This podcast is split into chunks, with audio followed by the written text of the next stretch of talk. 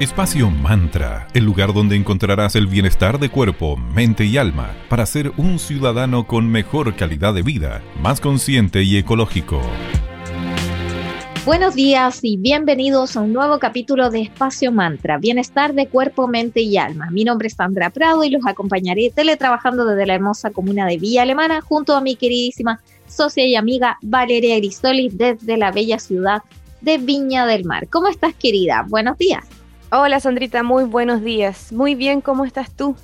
Muy bien, querida. El reciente lunes 28 de este mes se celebró el Día Mundial del Árbol y buscando concientizar sobre la importancia de los árboles para el medio ambiente, ciudades y para la vida en general, ya que los árboles purifican el aire, como bien es sabido, ayudan a reducir también el ruido de la ciudad y previenen también la erosión de nuestros suelos. Y para conmemorar esta fecha, podemos contribuir reduciendo el consumo, por ejemplo, de celulosa, intentando evitar la compra de productos de papel desechables, presente habitualmente tanto en servilletas y también en pañuelos. Como siempre les vamos a recomendar reutilizar el papel por ambas caras. De repente uno imprime cosas que no salen bien o no sé, te equivocaste. Usa ese papel por el otro lado, trózalo y tenés, no sé, puedes tener trocitos para anotar ideas, qué sé yo, hacer listas que tanto nos gustan. Y también a todos nos ha pasado y podemos recordar a nuestros papás en los cumpleaños cuando decían no rompan los papeles y los guardaban para los papeles de regalo y los guardaban para reutilizarlos, para plancharlo y después volver a envolver otra cosa. Así que podríamos retomar esas prácticas de que guardar los envoltorios, ver cómo reutilizar las bolsitas de regalo, qué sé yo sí se pueden hacer muchas manualidades también. El decoupage no es como una técnica en la cual se ocupan estos papelitos, así que... Ay, sí, qué terrible. Muy bonito, pero es muy difícil lo encuentro. pero es una forma de reciclar, así que... Totalmente. Sí, totalmente. Usaremos menos papel, que es la idea. Recicla también, por ejemplo, los cartones usados para que tengan varias vidas. Reciclar el papel usado es una excelente forma de ahorrar madera evitando la tala de más árboles. Y además se ahorra agua, se ahorra energía, toda una cadena. Por ejemplo, para obtener la misma cantidad de celulosa reciclada que de celulosa virgen se necesita 100 veces menos cantidad de agua, unos 2.000 litros, y una tercera parte de energía, unos 2.500 kilowatt hora. Así que a ser conscientes, como siempre le hemos aquí eh, instado un espacio más ser un consumidor consciente. Totalmente de acuerdo. Y les vamos a contar de nuestros amigos de arroba magia y cristales en Instagram. Gracias chicos por ser parte de nuestra comunidad aquí en Espacio Mantra. Ellos son una tienda esotérica, tienen una editorial increíble y además cursos de formación de los cuales con la Sandrita estamos participando muy felices. y hoy les vamos... Sí, muy felices, entusiasmadas y uff, harta información.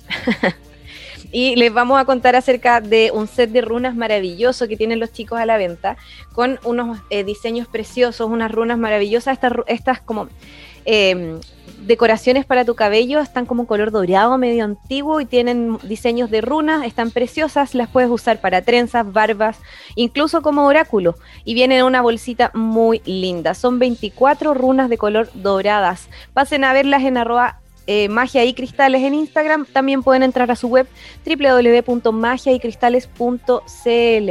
También está su tienda física para que los pasen a conocer en Galería Fontana, tienda 205, calle Valparaíso 363, Viña del Mar. Así que ya saben, Magia y Cristales, una tienda maravillosa, pasen a conocerla y les agradecemos nuevamente por ser parte de nuestra comunidad aquí en Espacio Mantra.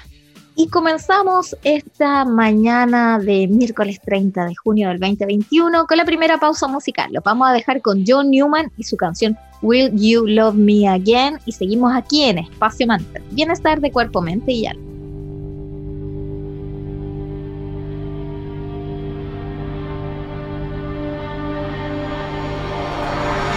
No, wrong, left your heart torn. Is that what devils do? Took you so long, where only fools go. I shook the angel in you. Now I'm rising from the crowd, rising up to you. Filled with all the strength I found, there's nothing I can't do.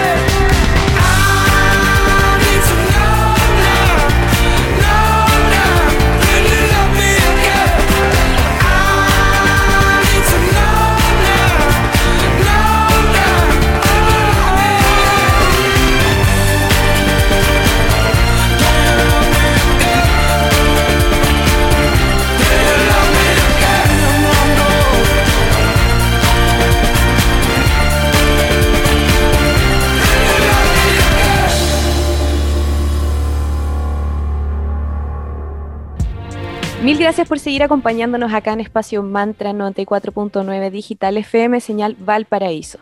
Y para que sigamos conversando acerca de la conmemoración del Día Mundial del Árbol, le damos la bienvenida a Mauro Caín, mi socio fundador de cervecería Coda. Hola Mauro, ¿cómo estás? Hola, muy, muy buen día, Alessandra, súper bien. Eh, feliz de conmemorar el Día del Árbol y también ya mirando hacia adelante cómo se viene el, el segundo semestre de otro año bien, Uh, bien, bien complicado y bien eh, acontecido. Así que esperemos que sea mejor y para los negocios y para la, para la vida en la casa, que estemos todo un poquito más, más tranquilos. Sí, querido Mauro, vamos que se puede.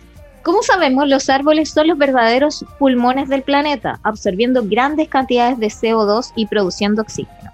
Mauro, ustedes en CODA, eh, como cervecería consciente, ¿tienen planificada alguna actividad que contribuya a concientizar hacer, del cuidado de árboles y naturaleza en general, sobre todo a través de sus redes?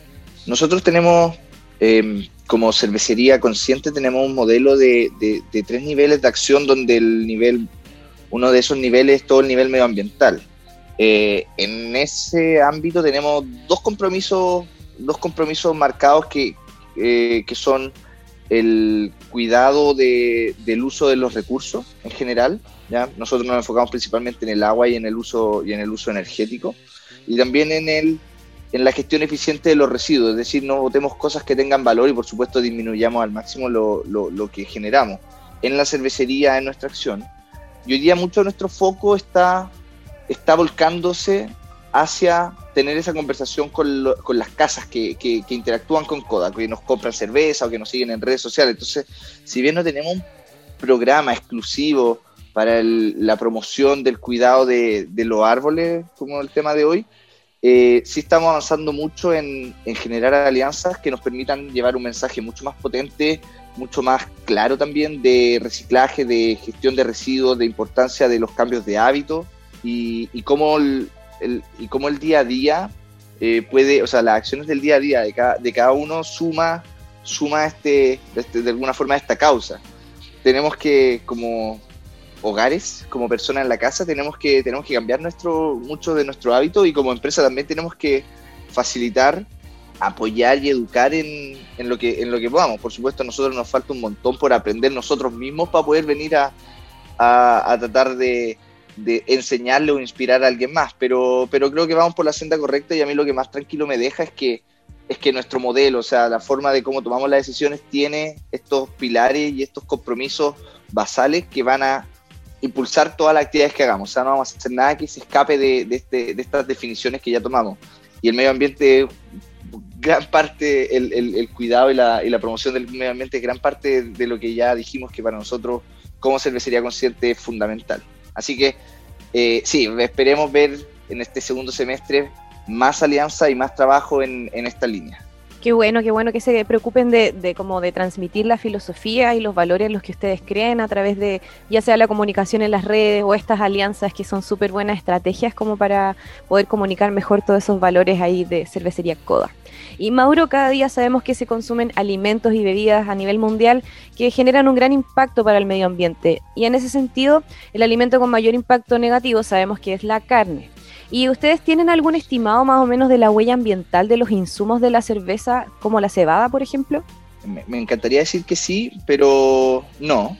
Eh, hice, hice, hice la investigación previa pa- para tratar de traer una respuesta concreta porque es una pregunta súper válida. O sea, ¿cuánto, ¿cuánto CO2 estamos generando en la cadena de la cerveza a lo largo de toda la cadena? O sea, desde nuestro insumo hasta que las personas se toman el, el, el chop y qué pasa con ese envase después. A ver, busqué, busqué en el único proveedor de cebada que existe en Chile, eh, o el principal por lo menos, y, y no tienen nada de información relacionada con, con la huella de, lo, ni si- de, del- de su gestión, ni siquiera de qué fertilizante ocupan, qué es lo que más incidencia tienen en la huella de carbono de, de los cereales. Por lo tanto, fue, fue una decepción no encontrar esa información para Chile, pero sí busqué información equivalente en otros países, en Ecuador y en, y en España, y llegamos a unos, o sea, y los números eran, eran equivalentes, por lo tanto podríamos pensar, o yo podría pensar que, que en Chile algo similar también, y los números son, son cuáticos. O sea, un kilo de carne de vacuno emite unos 60 kilos, o sea, por cada kilo de carne, 60 kilos equivalente de CO2, que es una brutalidad. En cambio, la cebada, eh, por cada kilo de cebada que se, que se produce, eh, se habla de que 0,3 kilos de CO2 equivalente se, se producen. O sea, 0,3 de la cebada contra 60 de la carne. Por lo tanto, Wow, es demasiado la diferencia. tiene, ti- es muchísimo y la carne, por supuesto, tiene, tiene bien ganado su, su, su trono eh, negativo. ¿ya? Eh, eso sí es carne vacuno. Distintas carnes tienen distintos, distintas huellas y aquí la- las vaquitas son, la- son la- las más contaminantes precisamente por, por las emisiones de, de metano de, que, que genera, que genera el, anima- el animal y es, y es brutal. Es brutal. O sea, el- gran, parte gran parte de la huella de la carne es precisamente eh, el metano de las vacas. Eh, por supuesto hay un tema de suelo, hay un tema de, de, de fertilizantes, de trabajo de suelo, de que el suelo una vez que se pasta tiene que, hay que reprocesarlo para que vuelva a crecer cosas, qué sé yo, y todo eso se mete en la juguera. Por lo tanto, la cadena en la cebada y en los cereales es más corta, entonces de alguna forma es más fácil ser menos contaminante en ese ámbito. Eh, y la cebada en comparación a otros cereales también es menor, o sea, el, el trigo es como cinco veces más contaminante que la cebada, según, según estos, estos estudios que, que- que investigué. Y el principal factor que incide en esto son los abonos. O sea, el abono es el que marca principalmente el- el- el- la huella de carbono de, de los cereales. Y el abono se, se refiere al abono nitrogenado, que trae nitrógeno para que, lo- para que los cultivos crezcan mejor, pero en este proceso de, de separar el, el nitrógeno para incorporarlo al abono, la huella de ese proceso es, muy fuerte. Y de hecho el, el- agro eh, eh, a nivel agregado en nivel, a nivel mundial es, un- es uno de los, de los más duros eh, productores de, gases de efecto invernadero. Así que hay que tener mucho, mucho ojo con qué pasa con, con- con los fertilizantes de aquí, de aquí en adelante. Afortunadamente, entonces, la cebada eh, podemos decir que tiene una baja huella de carbono relativamente a otros cereales y mucho menos en comparación a otros alimentos, lo que no quita que sigue teniendo una huella de carbono y hay que hacerse cargo de eso y cada uno, o sea, cada cosa que hagamos va a tener una huella, por lo tanto hay que entenderla y hay que actuar en, en consecuencia. Sí, está ahí. Vamos que, como tú dices, el trono lo sigue teniendo la carne, así que que sea un insumo vegetal como la cebada ayuda bastante. Bueno, vamos a hacer una pequeña pausa eh, musical, los vamos a dejar con The Beatles y la canción Come Together y seguimos hablando aquí sobre el Día del Árbol. En- a ver, ¿cómo le vamos, cómo le vamos a llamar, chicos? Espacio Coda, aquí en Espacio Mantra, con Mauro espacio coda. ya.